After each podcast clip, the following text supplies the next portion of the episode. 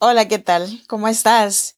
Bienvenida y bienvenido a este programa de podcast. Tranquila mujer, respira. Espero que estés muy bien.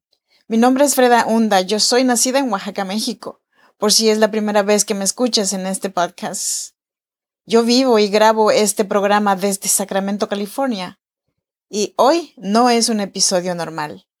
Más bien, Vine a pedirte disculpas porque no he podido publicar desde hace ya un par de semanas. Y es que, aunque esta idea pasó muchas veces por mi cabeza, los seres humanos nunca estamos preparados para nada.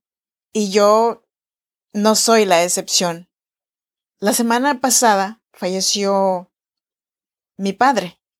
Durante estos 15 años que he vivido aquí en Sacramento, siempre viví con la idea de que a lo mejor no volvería a ver a mi padre por eso, cada que hablaba por teléfono con él, siempre me despedía de él como si fuera la última vez que oiría su voz.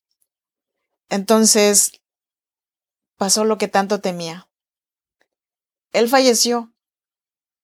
Y a pesar de que a lo largo de todos estos años, siempre me dije a mí misma que como he vivido tantos años lejos de mi papá, pues no me va a doler tanto. Pero mentira. Traté de no llorar. Quería hacérmela fuerte, pero mi cuerpo y mi cerebro dijeron que no, que yo tenía que vivir el dolor. Y como yo no quise llorar, o no quería llorar, porque según yo soy fuerte, conocí la depresión. Entonces, yo sabía que había más posibilidades de no volver a ver a mi padre. La verdad es de que nunca estuve lista para dejarlo ir. Entonces pasó que durante más de una semana viví una depresión. Yo nunca había tenido un sentimiento así. El fallecimiento de mi mami lo pasé, lo viví.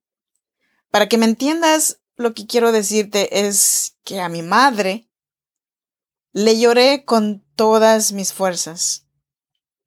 La noche que la estábamos velando, no me aparté de su lado. Cuando cerramos su ataúd, le hablé, le dije que descansara, que ya había hecho lo que tenía que hacer en este mundo y que ahora ya era tiempo de descansar. Saqué mi dolor llorando a todo lo que dieron mis pulmones. Y con mi padre no fue así. Es por eso que conocí la depresión y es un sentimiento terrible. Es una enfermedad que realmente te atrapa y si tú no luchas, te mantiene enferma. Bien dicen que cae más rápido un hablador que un cojo. Porque yo siempre alardeaba que las personas que dicen estas cosas o que dicen que están enfermas de depresión solamente lo inventaban. Que nosotros los latinos, por lo menos, no sabemos qué es depresión, porque no nos podemos dar el lujo de sentirlo.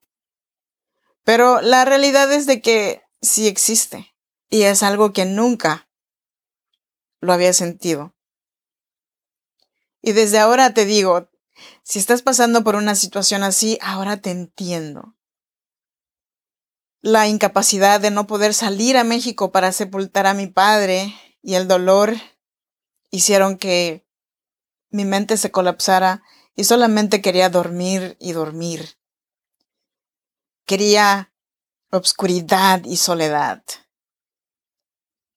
Sentía que mis sesos se me iban a salir de tanto dolor pero bueno. Te dije que este no era un episodio normal porque lo que acabo de decirte no lo escribí, son solo mis sentimientos en este momento. Por ahora es todo.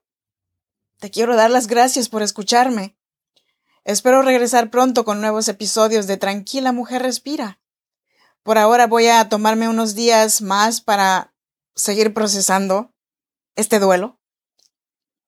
Porque aunque todos a esta edad ya sabemos que somos seres pasajeros o seres temporales, nadie está listo para dejar ir a un padre o a un ser querido. Cuídate mucho. Yo soy Freda Hunda. Hasta la próxima.